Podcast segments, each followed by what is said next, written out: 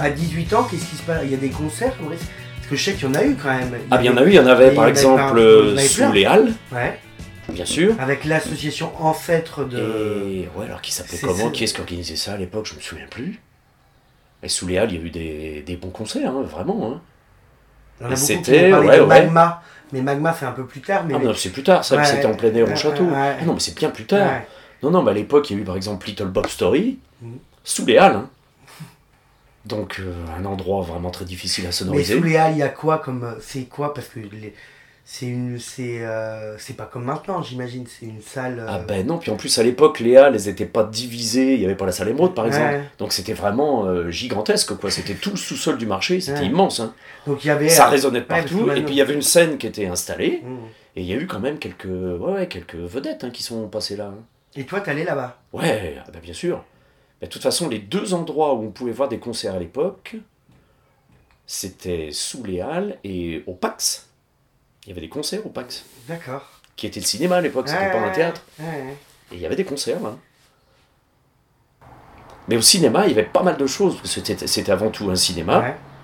mais il y avait aussi des concerts, et puis il y avait même pas mal de, de, de- de conférences. De, euh, je me souviens qu'en 1978, il y avait eu tout un collectif là, euh, pour euh, lutter contre l'organisation du championnat du monde de foot.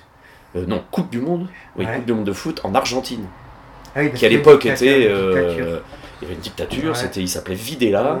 et c'était une dictature vraiment féroce. Et bah, j'étais rentré là-dedans. Et c'était assez impressionnant parce que donc ça se passait au PAX avec des conférenciers, hein, des distributions de tracts, des tas d'affiches, de- des dessinateurs qui, qui faisaient un peu comme euh, Cabu ou Ciné, et puis qui faisaient du dessin euh, hyper politique et très drôle. Et... Tu t'investis. Ah euh, ouais, ouais, ouais, ouais, vraiment. Pff, mais, alors- mais ça devient par hasard ou tes parents étaient. étaient euh, Non, pas vraiment. Je pense que c'était euh, c'était sans doute aussi pour sortir de cette petite vie euh, rurale et confortable. Quoi. Donc j'avais dès que j'entendais parler d'un truc qui sortait de l'ordinaire et qui per- per- permettait même de, de- de voyager Mm. quoi, hein, tout en restant à Bressuire, eh ben j'y allais quoi. Et je me souviens même que ce, au sortir d'une de ces soirées là justement euh, contre le régime de Videla, j'ai eu droit à ma plus belle gamelle en mobilette euh, de toute ma vie. Mais alors vraiment, il y avait eu des travaux sous le pont de Nantes. Donc il y a une partie de, de la route qui avait été creusée et j'avais complètement oublié. Dans l'euphorie du truc, en plus j'avais tout un sac avec des documents, je tenais ça, je conduisais d'une main. Et là je suis arrivé en pleine nuit, je sais pas quelle heure il était, pour retourner vers la chaise. Et j'avais complètement oublié, j'ai basculé dans le trou avec la mobilette, tout a volé dans tous les sens. Et je suis rentré à pied, en traînant la mobilette, euh, plus ou moins ensanglanté de partout, puis avec mes documents. L'impression d'être investi d'une mission. Non, mais c'est un peu galvanisant. Et cette Coupe du Monde a été gagnée par l'Argentine, mais on sait très bien que ça a été quand même Mm. relativement truqué, Mm. parce qu'il fallait absolument que l'Argentine Ouais. gagne, évidemment. Et même les joueurs de foot pétochaient à l'époque, parce qu'ils savaient très bien que s'ils perdaient, euh, pff, ça pouvait leur coûter cher. Ah, bah, de toute façon, oui. Il y a quand même Quelle des- époque. dans le foot, c'est. Il se passe quand même quelques trucs à Bressuire qui donnent une ouverture d'esprit. Oui. Si, si on les cherche, oui. Ouais. Après, il n'y a pas les moyens de communication Ouais, maintenant, ouais. quoi. Il n'y a pas Facebook, il n'y a pas des flyers qui traînent partout. Faut Donc quand même, euh, faut, faut être un peu à l'affût, quoi. T'apprends comment les trucs? Oh, par des, par des potes de Bressuire. Ouais, ouais, je me souviens qu'en seconde, j'ai fait quelques rencontres euh, euh, cruciales euh, avec des, des, des potes. On s'est vraiment liés d'amitié parce que, au niveau musical, je leur présentais des trucs qu'ils aimaient et qu'ils connaissaient pas. Eux, même chose. Et puis petit à petit, on, on s'est beaucoup côtoyé. Et puis là, l'info euh, circulait un petit peu plus, quoi. Et, mais c'était pas évident parce qu'à l'époque, il y avait quand même vraiment une une différence entre ce centre-ville et puis tous les paysans des, des alentours, quoi, qui n'étaient pas forcément bien vus. euh. C'est marrant, Donc Mathieu dit exactement la même Ah, chose. mais il y avait un effort à faire. Je me souviens, moi, j'avais, j'avais deux super potes sur Chiché, mais il fallait voir comment les, les citadins parlaient des, des Mmh. paysans de Chiché. Alors là, par contre, ça devenait péjoratif. quoi. Mm. C'était, c'était plus pour dire que c'était des, des ploucs, quoi. Ouais, puis ça se rencontre. Et en fait, moi, mes attaches, elles sont toujours restées plutôt de ce côté-là, plutôt que le. Il y avait aussi tout un côté petit bourgeois euh, assez malsain dans le centre-ville de Bressuire. Que- Non mais je veux dire, heureusement que tout ça, ça n'existe Ouais. plus, parce que moi, à l'époque, euh, c'était même difficile d'avoir des amis, quand tu étais à l'école privée, avoir des amis à l'école publique, c'était Mm. pas simple, Mm. et vice-versa, quoi. Alors que euh, on était fait pour s'entendre, quoi, il n'y avait pas de raison. Mais il y avait une espèce de, de guéguerre, un peu, Mm. qui heureusement euh, n'existe plus. C'est vous franchement. viviez pas les mêmes réalités, non? Enfin, à l'époque, milieu. Ouais, c'était, c'était entretenu, je Ouais, crois, ouais. aussi par les, par les parents, peut-être, Mm. tu vois. euh, Il y avait le poids de la religion aussi qui était bien plus présente à cette époque-là que maintenant. Et ça bouge plus qu'avant Bressuire ou ça. Ah je dirais que oui. hein. Euh, Logiquement, tu peux pas t'ennuyer à Bressuire. Entre le cinéma Bocapol, la, la salle Émeraude et les différentes associations qui, qui font vivre Bressuire, là, honnêtement, euh, ouais, tu peux pas t'ennuyer ici. Mm. hein. Si t'aimes les, les, les arts, en Mm. général, on a, on a quand même tout sous la main ici. hein. C'est bien pour une petite ville comme Bressuire. on- Il y a beaucoup de gens qui s'installent ici qui n'ont pas envie d'en partir, hein, en fait. Finalement. Ouais, non, mais c'est vrai. Il y a souvent finalement, parce que quand ils arrivent, euh, il y a un peu euh, bon. Ouais. Qu'est-ce qu'on vient J'ai foutre fait un truc à Genevois, c'était marrant, et tous les profs me disaient ça. Ouais. Ils disaient, on arrivait, on était nommés là, on se disait, bon, allez, dans un an, on est parti. Oui, quoi. oui, oui. Puis Et finalement, en fait, il y a beaucoup qui euh, restent. ouais. Bon, après, moi, je remarque quand même que depuis quelques années, c'est de plus en plus difficile de trouver des bénévoles dans les associations. Parce que c'est pas devenu. Vraiment. Est-ce que c'est pas devenu plus compliqué d'organiser des trucs aussi c'est plus compliqué, c'est sûr. Est-ce qu'on se sent a pas, pas plus... photo. Est-ce qu'on se sent pas Y a- plus responsable de plein de choses Il y, a, qu'avant il y a plus de contraintes, Mm. vraiment. Oui, oui, mais ça, c'est sûr. mais. Et puis les jeunes, je pense, ont d'autres préoccupations. Mmh. Vraiment. Ils sont peut-être plus euh, consommateurs que, que motivés Mm. pour euh, mettre la main à la pâte et organiser quelque chose.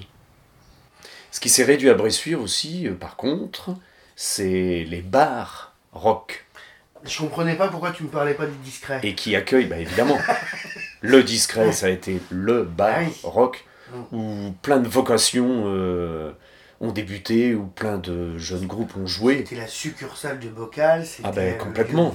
le lieu- Ben, même, même avant, Mmh. Ouais, bah parce que ça existait, il y avait des concerts avant la création de l'association euh, Bocal. hein. C'est vrai que le discret, alors là, ça a marqué, marqué, Ah ben ouais, marqué. Hein. vraiment. Il y en avait un autre qui accueillait des concerts régulièrement aussi, c'était le Méridien, à l'époque. Et ça, à Bressuire, ben si, il y a eu le, le Mexicano qui a perpétué ouais. ça quand même. Mais c'est Mais fini. toi, t'allais au discret. Ah, j'allais au discret énormément. ah bah oui. oui, Vendredi, oui. samedi. Ah oui, là ça a été un QG pendant des années. hein. Moi, de, oui, de, de- plus loin que remontent mes souvenirs, euh, c'était vraiment le lieu où tu pouvais écouter du rock Mhm. et, et voir du rock live. Et les générations se mélangeaient là. Ouais, Les lycéens se rencontraient les plus vieux. ah ouais, complètement. Euh, Il y avait une- il y avait une modèles, transmission ouais, même. ouais. Et il y avait un objet mythique ou discret aussi qui en a fait rêver beaucoup et qui était même utilisé et alimenté par beaucoup de clients, c'est le jukebox. Mmh. Le fameux. Vraiment, et je me souviens qu'on avait tous un peu nos, nos chansons préférées, voire nos 45 tours qu'on avait emmenés. Euh, ouais, ouais, ça Donc c'est vous qui chargiez le. Il y a certains morceaux que j'ai découverts dans le jukebox du discret. hein. Vraiment. Discret, il va à partir de quel âge toi? Bonne question. « 17 ans, peut-être par là, 17-18. Mm. Pas avant, hein. Fin lycée quoi. Ah ouais. Mais je sortais pas au café avant. hein. Mais c'était pas évident de toute façon. Mmh. Il y a eu quelques frictions légendaires, Ouais. même dans la, la petite rue là, qui passe devant. là. Avec des gens qui habitent autour. Non, des frictions, je veux dire quelques petites euh, sorties de bar euh, un Ah peu oui. alcoolisées Ouais. qui se terminaient par quelques Bagarre. bourre-pif. Ouais. Faut dire que c'était tellement petit que, par exemple, les Bah soirs ouais. de concert, t'avais plus de monde dehors que Mhm. dedans. hein. C'était de la folie. hein. Les, volets étaient ouverts, la fenêtre était ouverte, et puis euh, Moi, c'était la fin de cette époque-là. souvent tu pouvais pas rentrer moi, dedans. hein. me- La première fois. mais- Selon l'heure à laquelle t'arrivais, bah, t'avais plein de monde dehors. Et tu galérais pendant 20 minutes pour réussir à, à te frayer un chemin quand quelqu'un sortait un peu, et puis à réussir à, à demander une bière au bar. C'était affolant.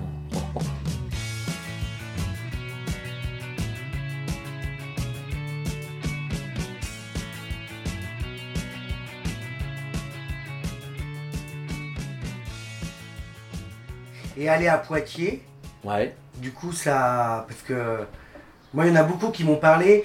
bah, quand on allait à Poitiers, quand même, c'était une ouverture. Enfin, là, du coup, on. ouais, c'était une énorme ouverture, ouais. mais c'était aussi une énorme ouverture euh, vers la fête. Ouais.